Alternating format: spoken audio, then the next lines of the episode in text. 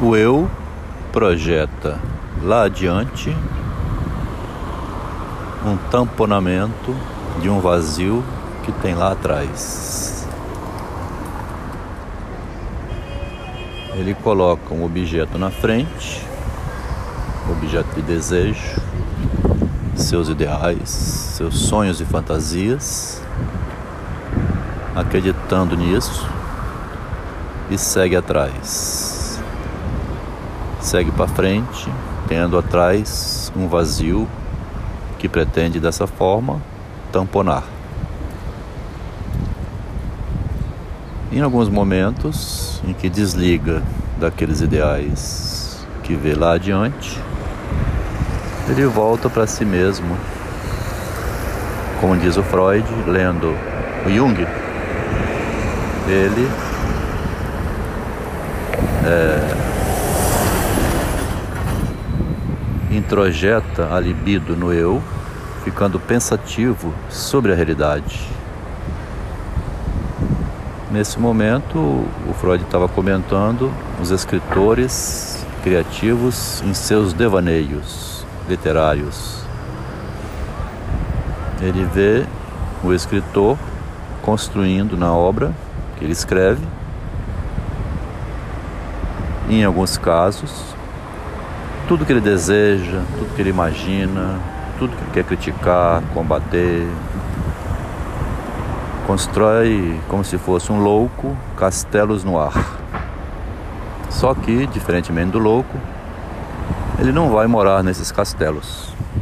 Alguns vão, moram em castelos suspensos no ar castelos de fantasia.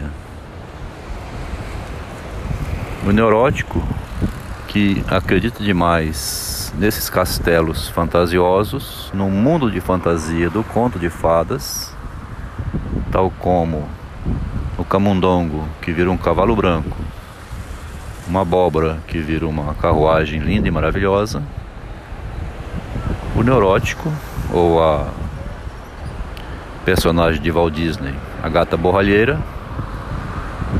vê num homem comum, um príncipe, com o qual terá uma vida feliz. E vice-versa, o príncipe também pensa que está com uma princesa dançando num castelo suspenso no ar. O imaginário infantil de Walt Disney, das histórias, das novelas também, que falam do amor, transportam a pessoa para fora da realidade crua e do, cruel do dia a dia. A gata boalheira está passando pano no chão, de joelhos, a madrasta dando ordens e ela sonhando como sonha qualquer pessoa que precisa também se proteger da dureza da vida comum enquanto trabalha divagando em suas fantasias e seus momentos. Woody Allen fez um filme, A Rosa Púrpura do Cairo, em que uma mulher, garçonete de uma lanchonete, com um marido barrigudo, cabeludo, dentro de casa, que ela vai ao cinema e lá no cinema um personagem que ela gosta de ver, num filme que ela repete, inclusive.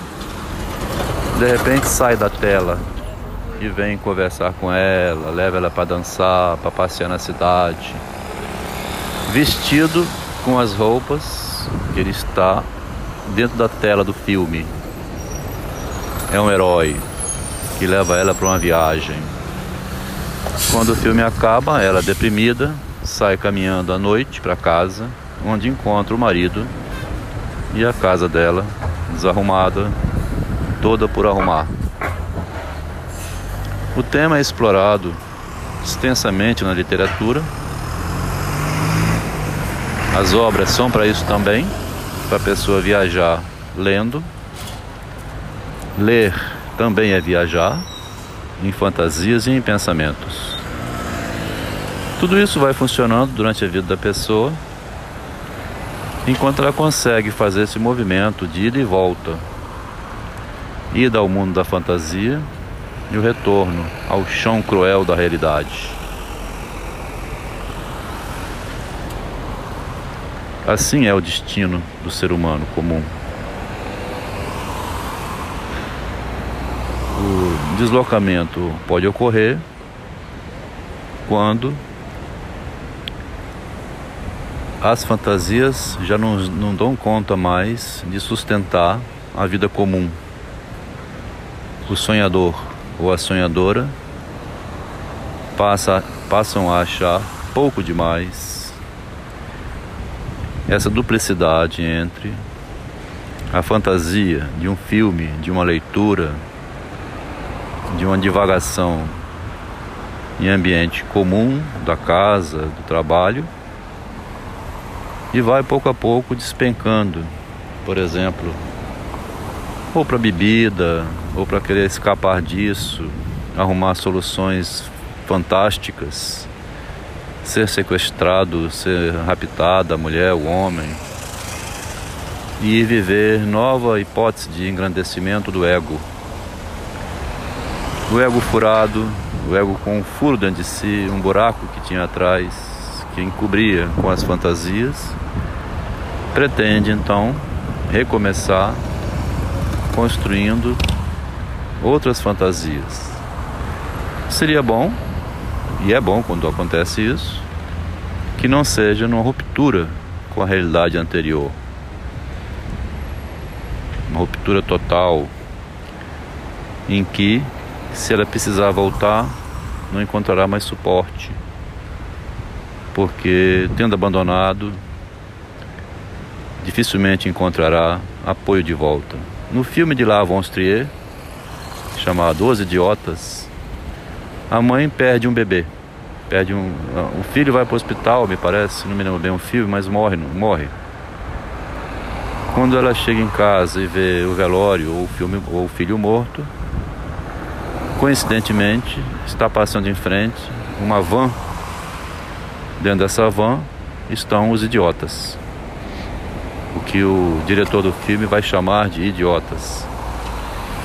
Os idiotas saem pela cidade fazendo patetadas, entram num restaurante, comem, querem sair sem pagar, disfarçam de louco pela cidade. Tem um, um local onde eles se reúnem e ali eles é, tratam as suas questões nesse ambiente. A moça que tinha, a mãe, né, que tinha perdido o bebê, arrumou esse escape para não enfrentar o enterro, o vazio da morte do filho. Ela, depois de passar um período, digamos duas, três semanas, nessa fuga, retorna para casa. E quando retorna, os familiares começam a brigar muito com ela, questionar demais o que aconteceu que ela não veio fazer o velório, o enterro e a, o luto, a perda do filho. A subjetividade da mulher não deu conta de lidar com a morte, ela escapou e no retorno teve essa bronca. Então, essa mãe, né, que perdeu um filho dessa maneira e encontrou uma forma de recobrir o vazio que fica pela morte, ela tentou ali, digamos assim, sustentar aqueles dias fugindo do ambiente e não permanecendo para tratar a questão existencial dela mesma. O comentário aqui não vai questionar essa solução que ela arrumou. Talvez o choque estatelada diante de uma morte de um filho, ela encontrou um jeito de tentar fugir e se proteger. Dessa maneira, a pessoa se protege da psicose, né? Percebe ali um,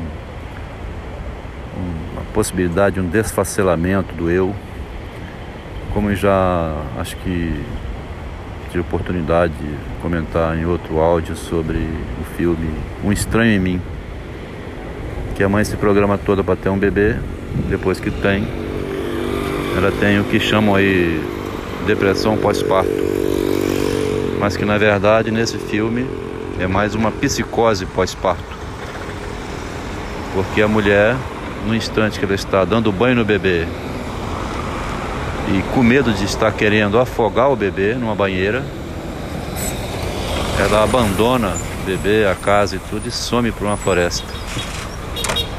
É encontrada desmaiada no meio de uma mata, já corpo sujo, resgatado por alguns moleques que estavam brincando por lá, correndo e viram aquele corpo.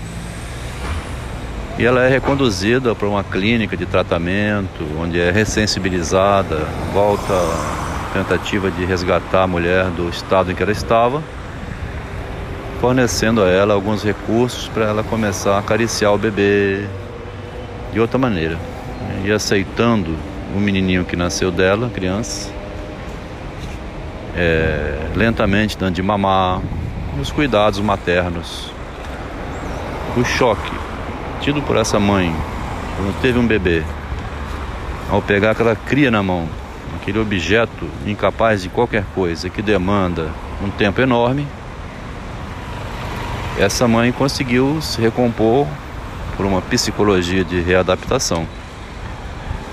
No é, ator Matheus Nartigaeli não chegou a esse ponto. A mãe, após três meses cuidando do bebê, ela decidiu suicidar-se. Não deu conta de ficar ali na psicose pós-parto, vivendo uma vida enfadonha, cansativa, exagerada, que ela não via sentido nenhum em cuidar de um simples ser humano, filho dela mesma. Nesse caso, ela matou não o bebê que morreu, mas matou ela mesma. E acabou, de certo modo, quase que matando também o Mateus Nartigaeli, porque deixou um conjunto de diários que o pai foi entregar a ele com 15 anos de idade. O choque que fez Mateus se tornar um ator, porque depois daquilo ele foi ler os livros que a mãe lia e viu a angústia da mãe nos livros. Passou a se interessar pela literatura, pela arte e pela representação teatral. São os tratamentos que a pessoa vai dando na subjetividade, no enfrentamento com o real,